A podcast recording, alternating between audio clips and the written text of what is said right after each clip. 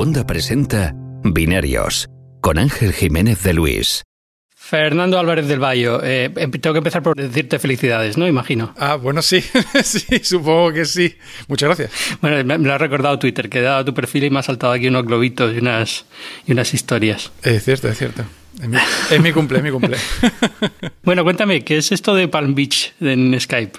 Me tienes mosqueadísimo. Ah, no, es que en 2012, 2013, 2014, si no recuerdo mal, estuve viviendo en, en Florida un, un año. Y, me cambié la localización allí por algún motivo, o me abrí la cuenta de Skype allí o algo, porque tenía otra muy antigua, y lo dejé ahí. Y ahí está, estoy muy corrigiendo eh, localizaciones y direcciones por todas partes, porque durante una época de mi vida me he mudado pues una vez al año, durante seis o siete años, y era ridículo, era Seguro que en cualquier, en, cada perfil que tengo, tengo una dirección y una ubicación diferente en país, en ciudad o en pueblo o lo que sea. Sí, eso no te afecta luego cuando estás usando servicios raros de estos de, no sé, de, películas o tal que de repente te salen. A mí un tiempo me salía, no sé, eh, cada vez que abría la aplicación de, mm, ¿cómo se llama? Eh, Amazon Prime Video, eh, en los últimos dos años, no sé por qué, coincidió con el cambio de Estados Unidos a España, que estuve un año viviendo aquí, luego me volví a ir. En ese cambio algo pasó que Amazon me estaba solamente ofreciendo películas oh, indias. Ostras, pensaba, pensaba que ibas a decir que te, que te, ofrecía el catálogo de allí, de, Estados Unidos. No, no, no, no. Yo no sé si es porque al detectar que yo era, un, eh, era una cuenta estadounidense que estaba abriendo eh, Amazon Prime Video en otro país, ah, hizo algo raro. Si es porque en España todavía no estaba Amazon Prime Video y llegó un poco de después o algo. No, recuerdo ahora cuando llegué yo y cuando llegó Amazon Prime Video si es que coincidimos o qué.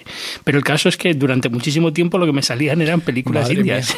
Una cosa No, no, yo. O sea, me salía el catálogo normal, pero tenía que ir buscando porque todas las recomendadas eran. Las recomendaciones de los servicios de streaming ya lo dejamos para otro día, ¿eh? Porque los correos de Netflix de esto te puede interesar, es como Netflix, eh, no, ni esto ni los últimos 48, o sea, o dejas de mandarme cosas o mándamelas con un poquito de sentido. Pero bueno, ahí queda.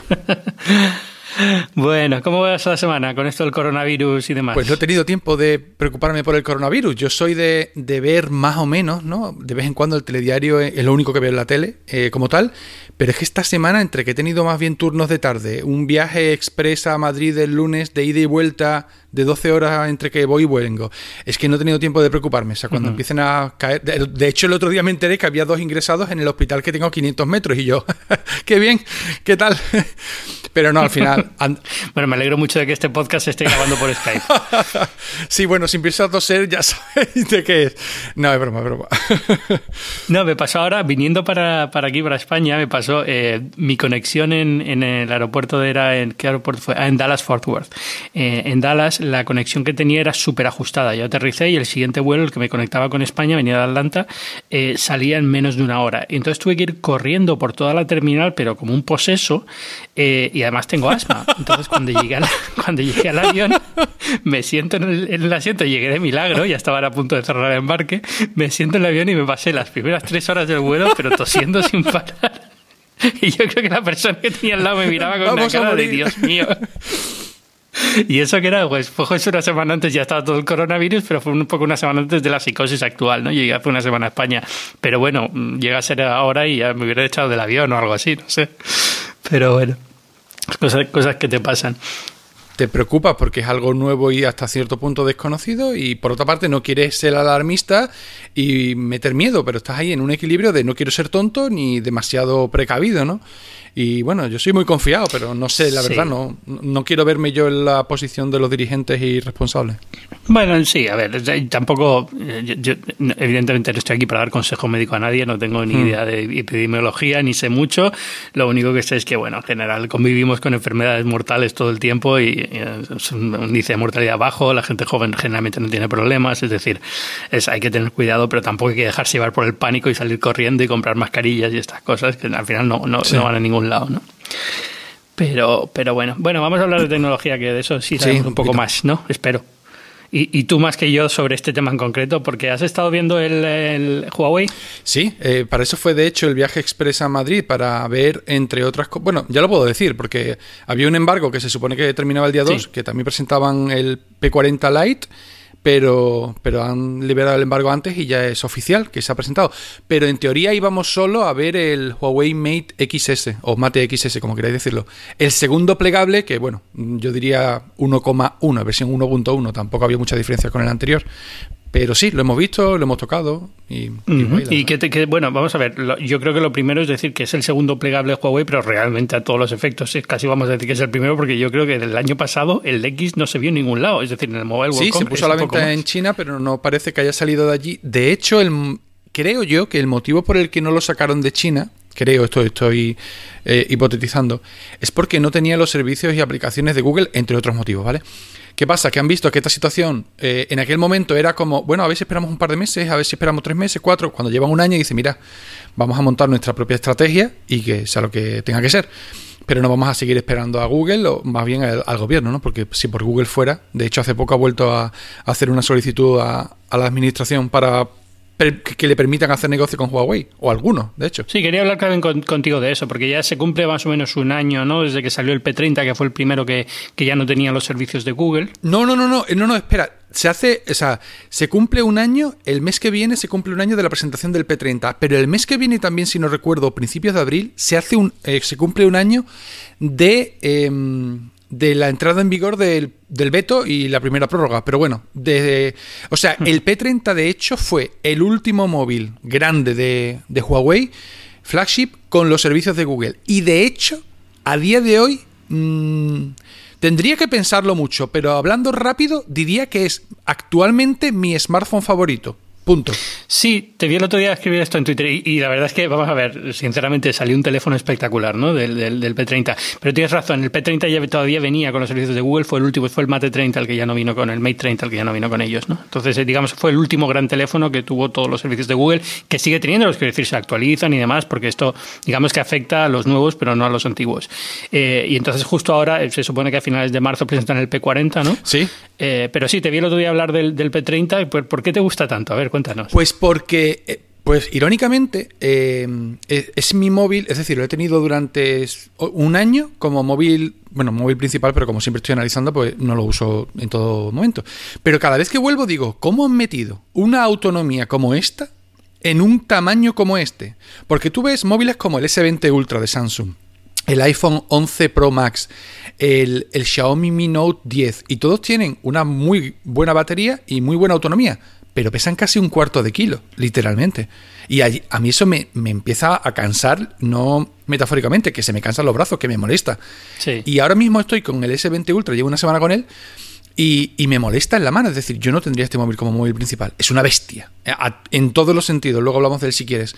Pero el peso que tiene, es decir, lo que ha hecho Huawei con la relación tamaño, autonomía y cámaras, porque no es la mejor cámara, no está mal, ¿eh? es. muy buena cámara. No, no, no. Es una muy buena cámara, pero no es la mejor. O sea, tú ves un Pixel. Yo he, yo he hecho fotos con un Pixel 3A que cuesta la mitad y dices. Pues en plan a punto y disparo me gusta más la foto del Pixel. Luego ya entras que si el gran angular, que si la en cámara lenta, el zoom que es una maravilla y yo lo uso mucho en fotografía de, de arquitectura y demás. Eh, pero el, equilibrio, y sobre todo ahora que sigue bajando de precio, porque, bueno, no hay que perder de vista que tiene un año, es un móvil, entre comillas, antiguo para los estándares a los que nos movemos, ¿no? En este sector. Pero es, es increíble. Y claro, Ahora ya ves el Mate XS y veis otros que no tienen los servicios de Google, que eso también es relevante, y los ves incluso con mejores ojos, la verdad. No me extrañaría, es más, me encantaría que hicieran una versión P30 Pro 2020 o algo parecido, mucho más barata y, lo han hecho con los eh, sí, y demás. Eh, piensa, por ejemplo, ahora Samsung lo está haciendo un poco con los con los S con, los S20, ¿no? Que han mantenido los, los S10 en el mercado. Al final, yo creo que ya por fin ah, ha empezado a calar esta idea que Apple hacía siempre, ¿no? De mantener del año pasado a un precio menor y... Es muy buena idea, claro que sí. Aunque yo creo que en este caso, como, como en general los Android tienden a, bajar de precio, eh, no, es como el iPhone que se mantiene, digamos, al mismo precio, sino que ya, por ejemplo, puedes conseguir un S10 casi mejor de precio que el oficial que está dando Samsung sin problema ninguno, ¿no? No es, no es tan complicado, digamos. Pero, pero sí, por lo menos... Eh, que haya. esto lo que ayuda sobre todo es que al venir como soporte oficial de la marca te da cierta tranquilidad, ¿no? Eso, es más. Porque siempre puedes conseguir un teléfono del año pasado más barato, pero si la marca lo sigue vendiendo, te da la sensación de que lo van a mantener durante más tiempo y demás. Y también las actualizaciones, que en el caso de Android no están no, no tenemos siempre esa tranquilidad como que tenéis los usuarios de iPhone, que vais a tener tres, incluso cuatro años de actualizaciones. Pero volviendo al, al XS me sorprendió para bien porque pese a que era un móvil enorme, es decir, abierto son 8 pulgadas, si no recuerdo mal, em, era muy cómodo cerrado. Lo que pasa es que era cómodo como antiguamente los móviles eran cómodos. Eh, una sensación agradable al tacto, pero de plástico, porque como la pantalla lo envuelve todo y la pantalla es plástico, tenía la sensación esa, no una sensación premium. Que no, quizás que yo ya iba mentalizado después de haber probado el, el Fold, de que iba a ser plástico y ya está. Me gustó, pero es un móvil tan caro que dices, ok, bien, la idea bien, el concepto bien, seguir evolucionando y dentro de tres o cuatro años hablamos, cuando lo cuesten 600, 700 euros y la gente se lo pueda comprar, que no dudo que haya gente que se gaste 2.500 euros, ¿no? Como no dudo que haya gente que se gaste los 1.500 de un iPhone o los 1.400 de un, de un S20 Ultra. Pero a mí es que me fascina, me encanta, me encanta, me encanta mucho los móviles de 200 y 300 euros. Porque tengo la sensación de estar pisando la tierra. No. Como cuando te prestan un Mac de 30.000 euros, ¿no? El Mac Pro, ¿no? Te voy a dejar una semana y es como, ok, genial, me encanta. O un Porsche, o un Ferrari. ¿Qué pasada? O, o, cuando pilotas un avión, ¿vale? Pero no lo voy a volver a hacer. O sea, como experiencia está muy bien, pero yo quiero. Yo quiero tocar lo que la mayoría de la gente se va a comprar. Lo que yo me compraría si una marca no me presta un móvil. Ya. me prestan móviles de 1000 euros, pero yo no, yo lo he dicho siempre, yo no me gastaría 1000 euros en un móvil, yo me gastaría 500. ¿Que los hay de 200? Sí. Pero para mí, creo que la relación calidad-precio Incluso lo que aconsejo son 200, 300 y si la gente quiere buenas cámaras, entonces sí, 500, 600. Pero 1000 euros no lo veo, ¿eh? Pero ya ni con Apple, ¿no? Con el, con el iPhone 11 ya no hace falta ni, ni gastarse ese dinero, ¿no? Para tener una buena cámara en Apple. Bueno, aún así estás en, teléfonos que suelen ser caros para lo que la mayoría de la gente está dispuesta a gastarse. Es decir, al final los, que, los que estamos dispuestos a gastar mucho dinero en móvil somos cuatro, cuatro tontos, ¿no? Y, poco más, ¿no? Pero, pero bueno, si realmente te interesa, si, lo, si ves el móvil, si lo piensas como una decisión de este es el dispositivo que estoy usando más tiempo a lo largo de mi vida eh, y demás, pues lo, puedes más o menos justificar. A ver, todo esto es, lo puedes justificar como puedes justificar un bolso de Louis Vuitton o lo que tú dices, un coche un poco grande y tal. Al final es te, lo puedes permitir. Es un gasto que te puede, que no te, es duro, es decir, es un gasto fuerte, pero te lo puedes permitir. Pues si te hace ilusión, cómpratelo, ¿no? Es, es un poco. Claro, es como el que se va. de marca, yo qué sé, cualquier cosa. Claro, como el que se va a cenar a un restaurante con estrella Michelin, dice, pero si en el, en el, McDonald's comes por 10 euros, dice, no voy por, no voy por alimentarme, no es esa la idea es otra cosa. Estoy gastando el dinero. es la experiencia en, en la parte hobby, en la parte afición, en la parte disfrute. Pues ya está. O una tele de 2.000 euros. Es verdad que cuando te vas a estos móviles de 2.500 euros, como es el caso del XS, eh, y, cuando, y, siendo una tecnología que todavía está, digamos, que tiene que demostrar que funciona y que es útil, eh, te, deja un poco la sensación de que te estás comprando un prototipo y lo que estás es haciendo un poco de beta tester pagado, ¿no? Pagando. Sí. Eh, ahí, por supuesto, esa parte existe pero yo creo que la gente que se compra. Es decir, hay dos perfiles. La gente super tech que se va a comprar un, un, Mate XS o un Fold porque puede aumentar su productividad, porque necesita una pantalla grande, porque va a hacer. Va a usarlo como usa el iPad, ok, ¿vale? A lo mejor eso es un, no sé, la mitad de la gente que se lo compre, por inventarme una cifra. Pero hay otra parte que yo la he vivido y me ha sorprendido. Cuando estuve analizando el Fold lo tuve, no sé si fueron dos o tres semanas. Y, y puse a prueba una cosa, y es enseñabas el móvil cerrado y la gente decía, ¿qué es esto? Y lo abrías y se sorprendía. Pero más se sorprendía y la cara de mirarte cuando lo tenías abierto, dice, uy, qué móvil más grande. Y para guardarlo, dice, para guardarlo. Y lo cerrabas. Y la gente se te quedaba con la boca abierta diciendo, no. Como diciendo, esto es un truco de magia que has hecho. O sea, es un cristal, es un móvil, no se puede cerrar. No se puede doblar, se va a romper. Y esa sensación de tener algo tan exclusivo es lo que mucha gente pagaría otros muchos, entre los que yo me incluyo, pues no. No, sí, pero piensa, bien, venimos de. Estamos un poco mal acostumbrados ya porque bajaron mucho los móviles de precio y los smartphones son, digamos, ubicuos hoy en día, pero recuerda en la época de los Nokia que la gente pagaba eh, el equivalente a mil y pico euros hoy en día en, inflación, ajustado a la inflación, por móviles que eran solamente móviles, no eran ni siquiera smartphone aquella época. Bueno, tenían alguna cosita más, pero solamente porque era el último Nokia que tenía lo último, ¿no? Era el diseño más curioso, una cosa así.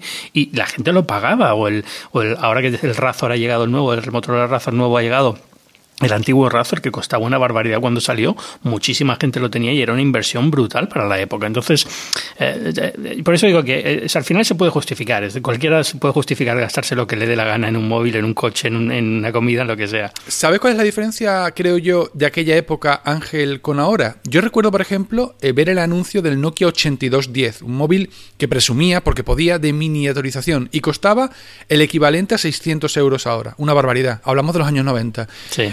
Pero, pero, es que eh, comprarse un móvil equivalente no era posible por el tamaño directamente. Y los móviles costaban menos, pero no una barbaridad menos. Es decir, ahora hay mucha diferencia entre el más barato y el más caro, a lo mejor 10 veces su precio. o incluso 20 si hablamos de los plegables. Pero antes era dos veces el precio, no era mucho más. Y eso se nota. Ahora tienes un muy buen móvil Android por 200 euros, entended, muy buen móvil para el perfil de usuario medio. Y, no hace falta gastarse más. No hace falta, no es que no puedas, claro que puedes. Gástatelo si quieres, que pase el dinero es tuyo, ¿no? Pero no es obligatorio, como casi que lo era antes. Bueno, entonces del XS, vamos, estamos desviando con esto del precio, sí. que es verdad que es, digamos, la característica que un poco lo define, pero, pero ¿qué, te ha gustado? O sea, aparte de la, pantalla plástico, esto lo puedo entender porque al fin y al cabo creo que el único que ha conseguido una textura un poco diferente ha sido el, Flip, este de Samsung nuevo, que sí que parece que es plástico, pero se nota que es un poquito mejor, ¿no? Que es un poquito, el, el, al tacto parece como más duro. Eh, pero aparte de la pantalla, ¿Le ves sentido, le ves utilidad? Le veo utilidad, sobre todo porque la forma que está eh, plegado a la pantalla te permite tener una pantalla cerrada muy grande. Eh, cerrada eh, no te obliga a abrirlo como los otros móviles. Todos los demás, el Flip, el Razor, el Fold, todos te obligan a la mínima a abrirlos. Eh, este no, este lo puedes usar como un móvil de una pantalla de más de 6 pulgadas normal y, es cómodo en la mano, me resultó cómodo. ¿Qué pasa? Que el diseño, y es una cosa que no me gusta, obliga, primero, bueno, no obliga, pero no tiene cámara frontal, o sea que no hay desbloqueo facial. Dice, bueno, vale, pero para eso está el sensor de huellas. Ya, pero está en el lateral derecho y yo uso el móvil con la izquierda. Por lo tanto, tendría que acostumbrarme a meter el pin o el patrón por sistema, porque no voy a ahora, después de 20 años, a, empezar a usar el móvil con la mano derecha. Las especificaciones eran todos eh, topes, ¿no? Es decir, Kirin 990, que si tiene 5G, que si tiene una carga rápida de 55 vatios súper potente, que si tiene 256 gigas de almacenamiento interno de alta velocidad UFS 3, si no me equivoco, 3.0. O sea, todo, las cámaras eran muy buenas, la misma experiencia que tenía o similar a las del P30 o el Mate 30 Pro. No tenía el zoom del eh, P30 Pro, pero bueno, tampoco pasa nada. Es decir, me dio la sensación de ser un móvil muy de gama alta, pero en el fondo me daba igual, porque no te vas a comprar ese móvil por las prestaciones. Si quieres un móvil de muy buenas prestaciones, te vas a otro que te cuesta la mitad. Te vas a comprar ese móvil por el factor forma y el diseño. Pero al menos no tienes la sensación de que te están un poquito tomando el pelo o... Eso es lo que a mí me parece como con el Razor, ¿no? 1.500 euros por un móvil sí que no es potente y no tiene buena cámara. Es decir, si voy a soltarte los billetes, mm, por lo menos dame el máximo. Así que en ese sentido Huawei ha cumplido. Problema o inconveniente, de nuevo, no tiene los servicios y aplicaciones de Google. A lo mejor dentro de dos años no es un problema. Ojalá, de hecho, pero no lo sé. Es lo que te iba a preguntar, que ahora, eh, un poco por ya dejando el teléfono, cuando cambiásemos de, tema, era este, ¿no? Es decir, ahora que Google está pidiendo de nuevo ser proveedor de Huawei, ha pedido que le dejen eh, hacer negocio con Huawei Estados Unidos, es probable que le digan que sí. Eh, ¿Ves a Huawei interesada en volver a tener Google? ¿Tú, ¿Tú crees que es probable que le digan que sí? Sí, sí, a Microsoft le han dicho que sí. No creo que a Google le digan que no. ¿eh? O sea, al final, eh, hasta cierto punto, la, idea ahora es rebajar. A ver, hay, que entender lo que esto significa. Es decir, esto no quiere decir. Huawei está vetada en Estados Unidos de varias formas. La primera es que eh, la más importante, digamos, es esta. La han incluido en una lista de empresas con las que no es posible hacer negocios. Pero aparte de eso, incluso aunque saliera de esta lista, está vetada a nivel de agencia de seguridad dentro de Estados Unidos, el FBI, la CIA y toda esta gente no puede comprar teléfonos de Huawei. Eso no va a cambiar nunca, yo creo. Pero sí puede ser que cambie, eh, que dejen a las empresas americanas hacer negocios con ellas o a ciertas empresas americanas hacer negocios con ellas, porque eso digamos que es más la táctica comercial. No es tanto un tema de seguridad como una, una forma de hacer presión a China para lograr un acuerdo comercial. Entonces, eh, yo no veo que sea complicado, es decir, ya te digo, a Microsoft se lo dieron, eh, no veo por qué a Google no se lo deberían dar tarde o temprano. Ahora bien, a, a, Huawei le interesaría, llegado ese caso, porque ya parecen como que dan por hecho que da igual, que a partir de ahora se buscan ellos la, vida y ya está. Te, voy a dar mi opinión, pero primero, eso que acabas de describir es la sensación que yo tenía en mayo del año pasado. Es decir, bueno, vale, sí, mm. hay un poquito de revuelo, de aquí esto, del verano no pasa, del verano no pasa, del otoño no pasa, del invierno no pasa. Oye, a lo mejor esta es la nueva realidad. Yo no sé si, o sea, Huawei va a salir perjudicada y escribí un artículo el año pasado, al principio de esta situación, que, que titulé Trump ha abierto la caja de Pandora, porque en el momento en el que tú le demuestras a los fabricantes de móviles que no olvidemos que Google como fabricante de móviles es cuanto menos irrelevante. Sí. Em, y el resto de los grandes, quitando Apple, usan Android. Es decir, sí, sí, pero estáis cogido, estáis cogido por el cuello, por no hablar mal, eh, por Google. En China no. En China, para los que creáis que Google es omnipresente en todo el mundo, en China hay decenas de aplicaciones y de ecosistemas, todas aplicaciones Android, tiendas de aplicaciones Android, pero cada fabricante tiene el suyo. Ahora los fabricantes chinos están empezando a organizarse para que un desarrollador occidental pueda subir una aplicación de forma simultánea a la tienda de Oppo, a la tienda de Vivo, a la tienda de Xiaomi, a la tienda de Huawei.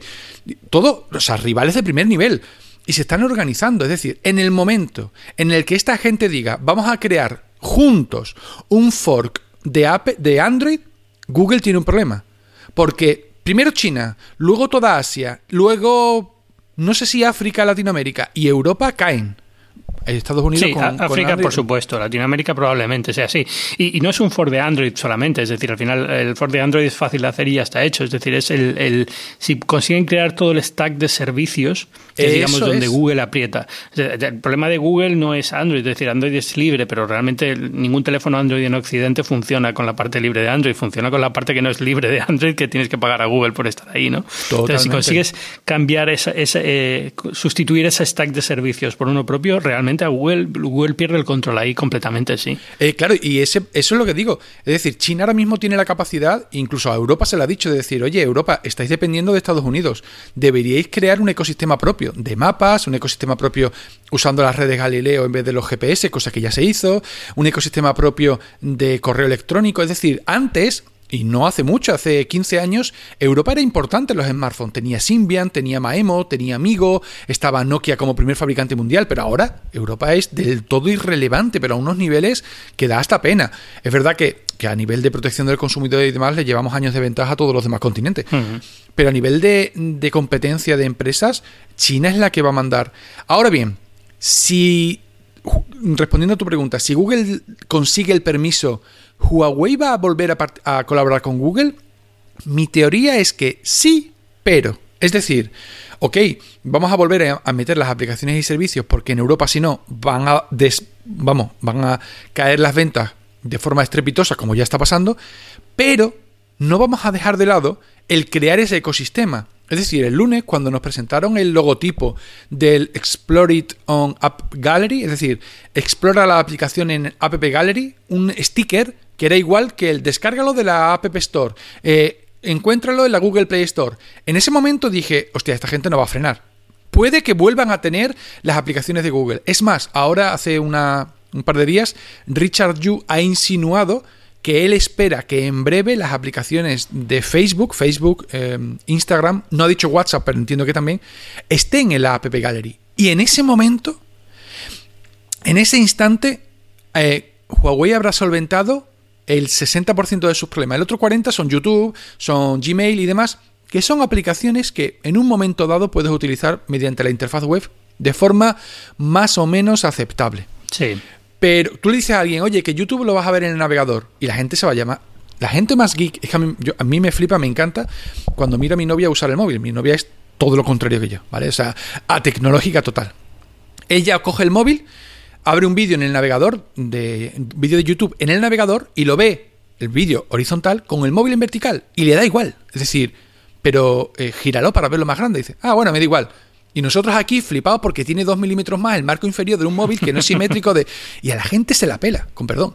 Le da exactamente igual. Ese, pero claro, tú no puedes decirle, no, pero no tiene WhatsApp, porque acto seguido dice, pues ya no lo quiero. Ya. Pero en el momento en el que tenga WhatsApp, tenga Facebook, Twitter, y cuando digo Twitter digo la, Progressive Web App mismo, que tampoco hace falta la versión completa, eh, entonces ya los servicios de Google van a pesar, pero a lo mismo si el móvil me cuesta 100 euros menos, me lo pienso y tampoco pasa nada, ¿eh? Ahí está. Y yo creo que de aquí a unos meses podría ser. Aún así, yo creo que Huawei diría, ok, volvemos a colaborar con Google, sobre todo a nivel de actualizaciones y demás. Y personalmente, eh, yo ahora mismo no me compraría un P40 porque, por ejemplo, no puedo pagar con el móvil.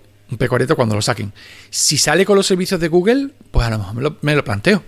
Yo creo que eh, no sé si va a ser más o menos coincidiendo con, con el P40 o si o de, de, cara al lanzamiento del P40 van a hacer algo corto. Es decir, eh, tanto si Google consigue la licencia como si no, al menos yo creo que en la presentación del, del P40 va a estar you diciendo eh, hemos conseguido la aplicación de Facebook, hemos conseguido Por esto. ejemplo. Eh, claro, algo, algo que dé un golpe en la mesa y diga no os preocupéis, vais a tener las aplicaciones que queréis o una forma de instalar las aplicaciones que queréis en estos teléfonos.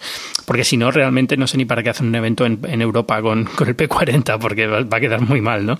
Va, va a la, lo que todo el mundo hable. Entonces, tengo la sensación de que ahí se va a resolver algo eh, en alguna dirección. A lo mejor no va a ser una solución completa, no va a ser volver al status quo, pero por lo menos algo va a cambiar. Y, no sé, a ver. Eh, también te iba a preguntar si ves que esto es sano, es decir, para el ecosistema Android en general, ¿lo ves como algo sano que pase? Sí, totalmente. De hecho, yo desde hace un par de años yo soy muy pro Google en el sentido de que tengo mi cuenta de Gmail, uso los Google Maps, uso YouTube, etcétera, lo normal.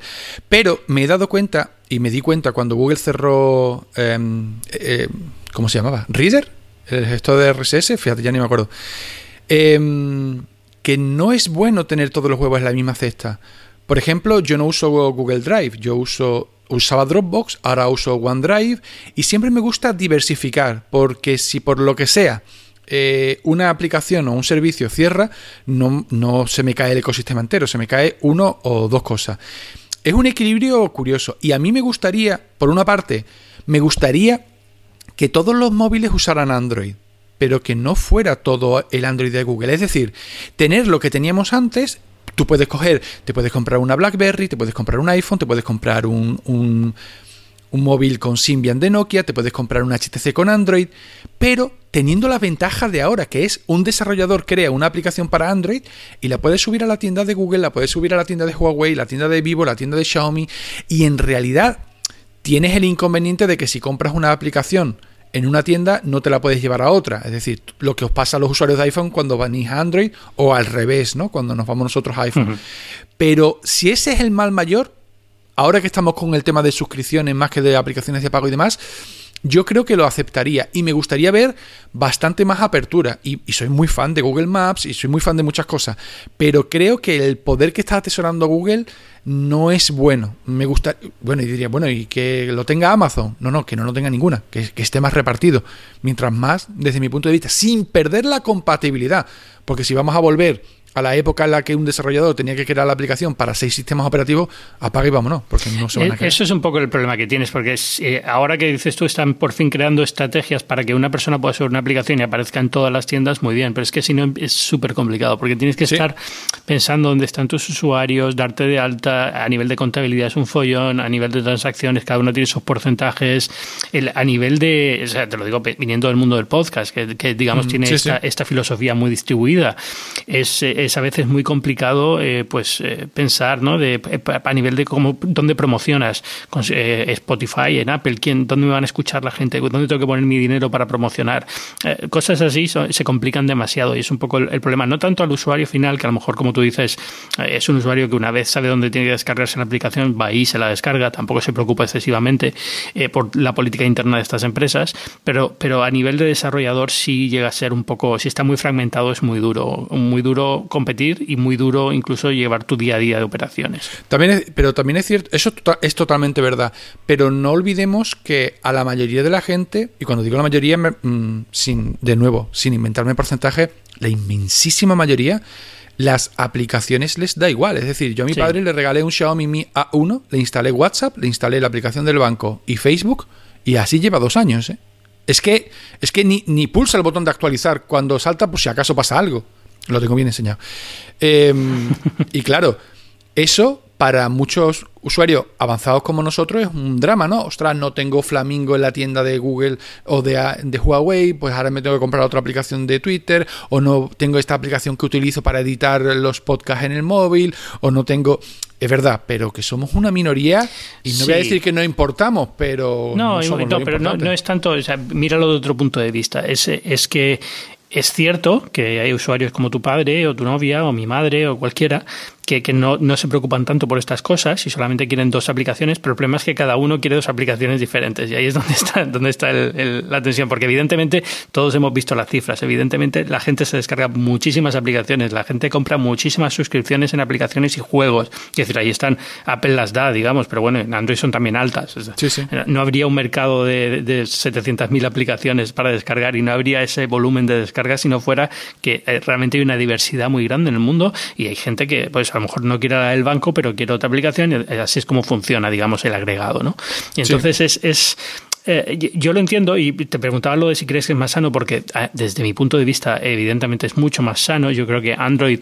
Um, a mí me gusta iPhone y uso iPhone, pero, pero desde el punto de vista filosófico, lo que era Android en un principio se pervirtió bastante conforme han ido pasando los años, porque Google, evidentemente, la tensión y la tendencia suya ha sido ir cada vez ganando más poder, separando un poco la parte de libre de Android de la parte privada y haciendo que la privada sea más importante y no pueda salirte de ahí. Y entonces es, es digamos, una forma de devolver poder y devolver la, la filosofía original del proyecto a, a, a, a la palestra, ¿no? Pero, pero es es también una sensación de, bueno, a estas alturas realmente esto beneficia al consumidor o no. Por eso te preguntabas eh, si lo veías así. Yo creo que sí, pero, pero entiendo perfectamente que haya gente que diga, oye, mira, no, esto es, es un follón, necesitan a Google, hay que dejarse tonterías eh, porque esto fragmenta demasiado. No, pero, o sea, fragmenta, pero hay que conseguir, desde mi punto de vista, ese equilibrio. Pero luego está la otra opción, y no sé qué, qué piensas tú, de que Google diga en un momento dado, vale, rompo la baraja, dejo de dar Android como sistema abierto, voy a invertir decenas de miles de millones en crear una gama de móviles, de 8 o 10 móviles, a unos precios ridículos tipo Xiaomi o Realme en España, y voy a ser el rival de Apple y del resto del mundo. Es decir, teniendo Android, teniendo mis servicios exclusiva, en exclusiva, porque evidentemente voy a tener eh, el poder de yo los creo, y a partir de ahora YouTube solo va a estar en esta plataforma, eh, Gmail solo va a estar en esta plataforma, bla, bla, bla, y voy a invertir, pero tiene que ser eso, decenas de miles de millones en crear un ecosistema hardware-software, pero claro, mmm, si compró Motorola y no lo hizo, compró parte de HTC y no lo hizo, no creo que lo vaya a hacer. No, es muy, es muy difícil y ya, ya digamos que ya es imposible, es decir, ya no puedes cerrar Android. La parte que está abierta ya no puedes cerrarla, no te la puedes llevar porque ya está, digamos, diseminada. Entonces se, construiría a partir de ahí, tienes a Amazon haciendo Fire y tienes cosas así, entonces ya, ya, no, digamos que esa, esa ventana de oportunidad se cerró.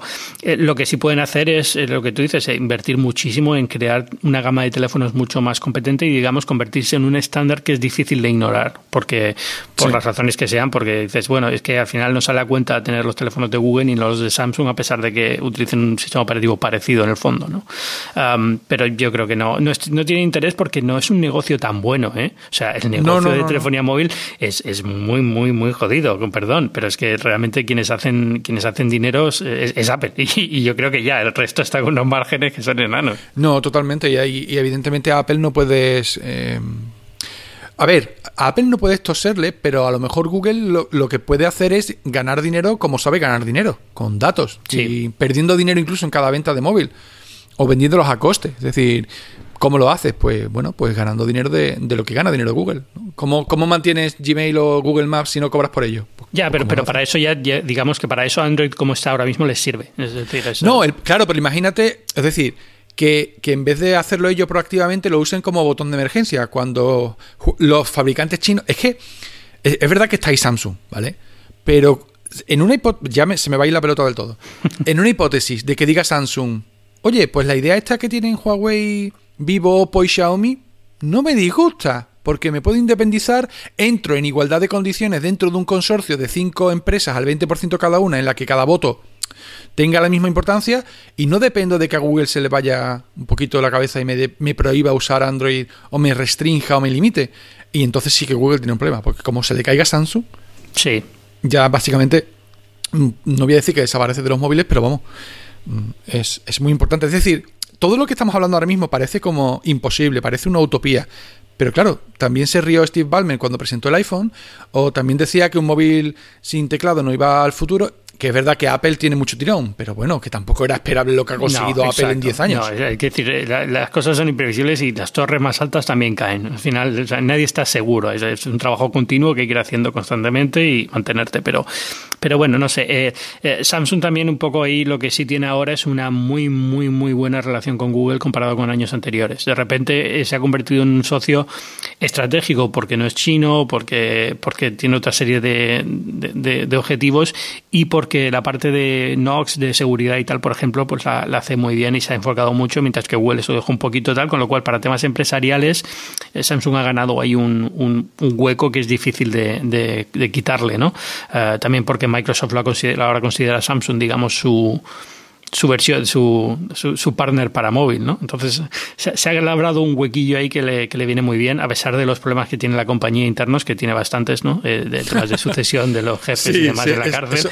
Eso, da para una película o una serie de HBO. Sí, sí, sí, es una locura. Pero bueno, quitando eso, eh, no se sabe si el, fundador está muerto, está vivo, lo mantienen vivo artificialmente para no pagar impuestos. O sea, es, es, es un drama de, de, de, corte, ¿no? Pero, pero, pero bueno, digamos que se ha labrado una posición en la que puede negociar con Google con cierta soltura, mucho mejor de la que tenía antes en la época de los S6, S7 y demás, que, de verdad parecía que Google iba a entrar con fuerza con Pixel y de verdad parecía que Samsung iba a ser la, gran perjudicada. Ah, no sé, al final vamos a ver qué pasa con esto de, China. Yo creo que a Google le van a dar eh, la licencia tarde o temprano, pero ya digo, no tengo nada claro que a Huawei le importe tanto ya como le importaba al principio. Yo creo que ya, lo que tú dices, al final eh, están despertando los chinos y se están dando cuenta de que, oye, a lo mejor estamos haciendo el tonto eh, plegándonos tanto a, Google cuando en realidad ya nos necesita tanto, a lo mejor es Google la que nos necesita a nosotros, no nosotros a ella. Hay una cosa, por terminar, por cerrar el tema, que es que, aunque no nos demos cuenta, o bueno, muchas veces no lo pensemos, la, la industria del software casi exclusivamente es estadounidense. No hablo ya de Google, hablo de WhatsApp, hablo de Facebook y hablo de Instagram, de las grandes. Pero, desde que salió TikTok, yo empiezo a pensar, como a los chinos les dé por sacar su ecosistema de aplicaciones a nivel global, y cuando digo a nivel global es simplemente Asia y Europa, que tampoco tienen que irse a Estados Unidos, Latinoamérica también, claro. Em, entonces hay empresas como, como Facebook o como Google que pueden empezar a decir, espérate, que ya nos han comido en hardware, porque exceptuando a Apple y a Samsung se la han comido en hardware al mundo entero, ¿y si pasa lo mismo en software? Sí, de hecho TikTok, como tú dices, es la primera gran eh, aplicación, porque WeChat tuvo un momentito ahí que podía haber sido, pero se quedó muy centrado en China. Eh, pero sí es verdad que, TikTok es un fenómeno mundial ya y es, es 100% chino. Entonces, eh, sí, puede ser que ya estén empezando también un poco a ganar, es un poco lo que pasó con hardware, ¿no? que han ganado un poco la, expertise, saben cómo hacerlo, saben cómo eh, seducir al público occidental, no solamente al interno, y, puedan empezar a ser una, un rival. Yo estoy seguro de que en, en, Facebook están subiéndose por las paredes con TikTok, no saben qué hacer y, debe estar pesando bastante. Pero bueno, es, eh, también vendría bien, ¿eh? también sería una cura de humildad bastante buena. Eh, eh, China es un mundo aparte. una vez vas ahí, lo te das cuenta, ¿no? Que ahí las, las, aplicaciones que utilizan son completamente. WeChat, por ejemplo, es, una, es un fenómeno completamente diferente a cualquier cosa que tengamos en Europa. Ni siquiera se acerca a lo que es WhatsApp en, en funcionalidad. Y entonces no creo que pudieran sacarlo tan rápidamente y competir tan rápidamente, pero si empiezan poco a poco, pues lo mismo acaban teniendo una cosa así, ¿no? Ese, ese, ese dominio culturalmente son muy diferentes, pero tarde o temprano las diferencias culturales también se van limando, también va siendo cada vez el mundo más homogéneo y demás. Efectivamente, efectivamente. Pues eh, no sé, eh, por no quitarte mucho más tiempo, ¿qué tal el S20 Ultra? Bueno, uff, esto va para otro podcast, ¿eh? Si quiere lo dejamos aquí y grabamos otro del tirón. Madre mía. Dime, dime, una, dime algo así rapidito. Eh, eh, me preocupa porque he visto muchos, a mí me, dejó muy convencido el teléfono y luego cuando he visto las pruebas de cámara y estas cosas me estoy empezando a dar cuenta de que hay cosas un poco extrañas en el teléfono. O sea, es muy bueno, pero es, hay cosas raras. Yo tuve la oportunidad de, de hacer una toma de contacto hace dos semanas y lo primero que me llama la atención es, mm, me encanta el S20 y el S20 Plus, porque en relación tamaño, precio y prestaciones, bien. El S20 Ultra es un ladrillo, ¿vale? Pero un ladrillo a un nivel de decir, esto es incómodo en la mano. Para mí, remarco mucho esto. Pero lo estoy probando actualmente y la última semana para hacer el análisis a fondo.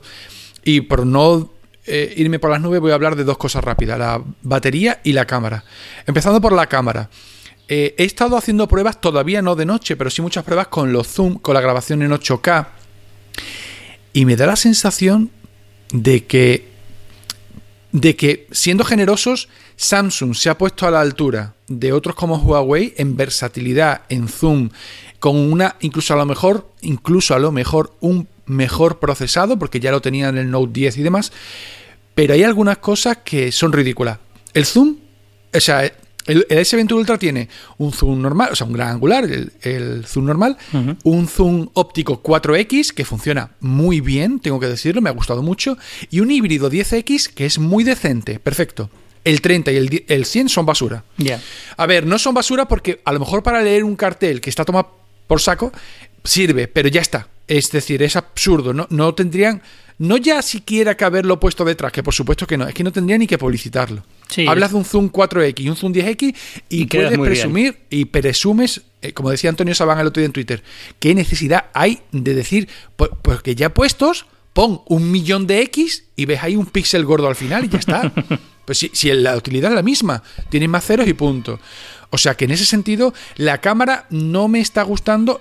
A nivel de uso me gusta, pero no veo una diferencia brutal con el P30 Pro. Y es que hago mucha, hago mucha referencia a él, porque es que el año pasado Huawei dio un puñetazo en la mesa y hay cosas que tiene este y el otro no, como la grabación en 8K.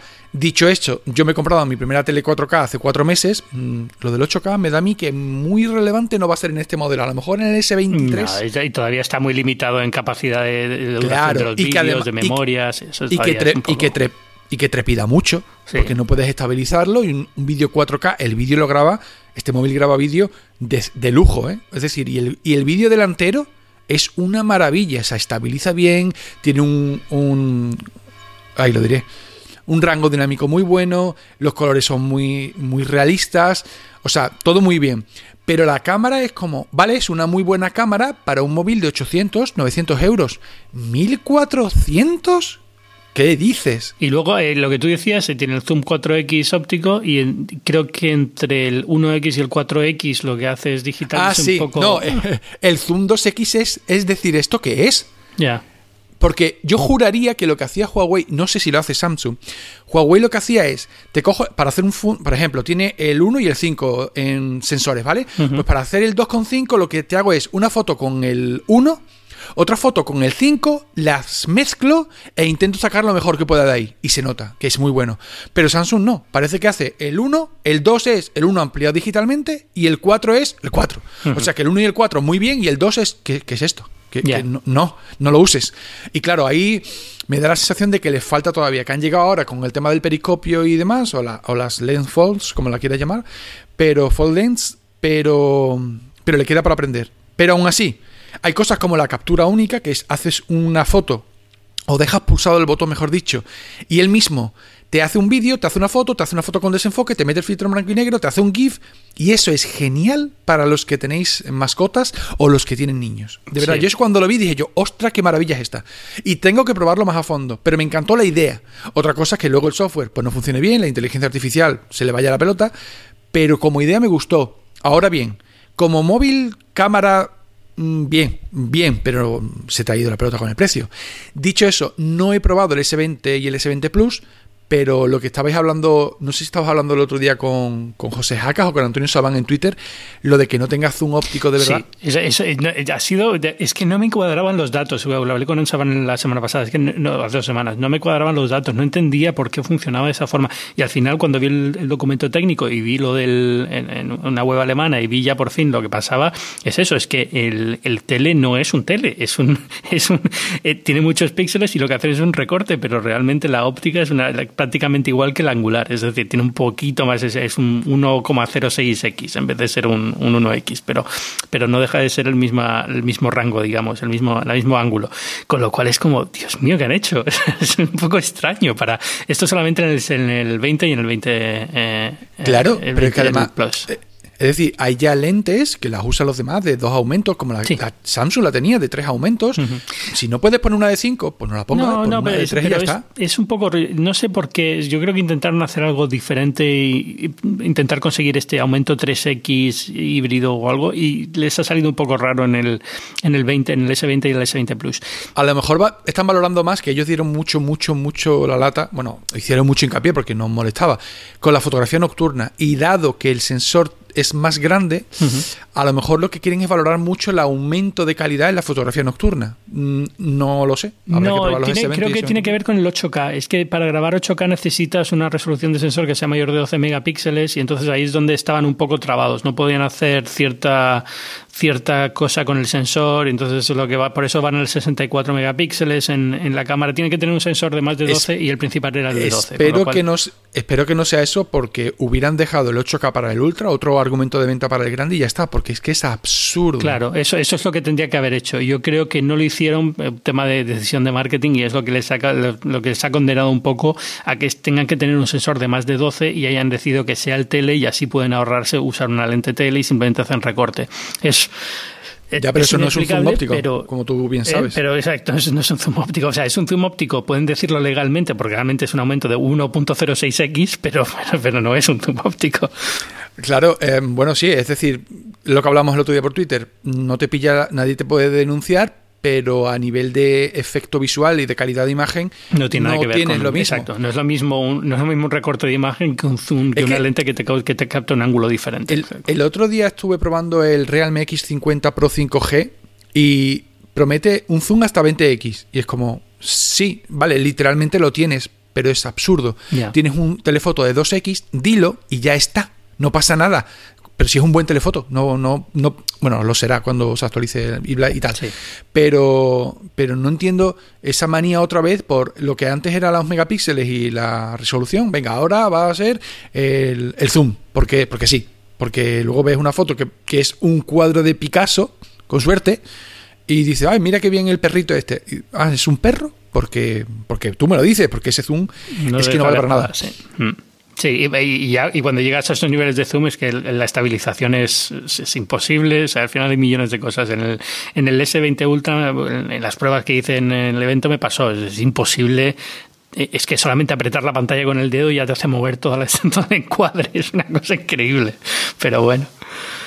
Bueno, Fernando Álvarez del Valle, editor jefe de El Android Libre. Eh, la gente que quiera encontrarte, ya, lo digo yo, va a ser, la mejor forma es en Twitter, en arroba Álvarez del Valle. Y nada, muchas gracias por venir aquí a Binarios. Muchas gracias por invitarme, Ángel, y nos vemos otro día. Hasta luego. Hasta luego. Y ya sabéis que yo soy Ángel Jiménez de Luis. Podéis leerme en las páginas web del diario El Mundo, en, eh, Fuera de Series, Suplemento de Expansión, en muchísimos otros medios como CNN Underscore, en, en, la revista Muy Interesante. Y por supuesto podéis escucharme aquí en Binarios, que es un podcast que forma parte de Cuonda, que es una comunidad de podcasts independientes en español. Podéis ir a www.cuonda.com y tenéis muchísimos donde elegir. En semanas anteriores os he recomendado que escuchéis Invisibles de mi amigo Ignacio F. Eh, lo voy a seguir recomendando porque de verdad que es que no hay semana que no me sorprenda, es fantástico. Si podéis escucharle, de verdad, eh, merece muchísimo la pena. El podcast se llama Invisibles, os voy a dejar un enlace aquí en las notas del podcast y si escucháis el último capítulo os aseguro que os va a sorprender. Muchas gracias a todos por estar ahí y nos escuchamos la semana que viene. Adiós.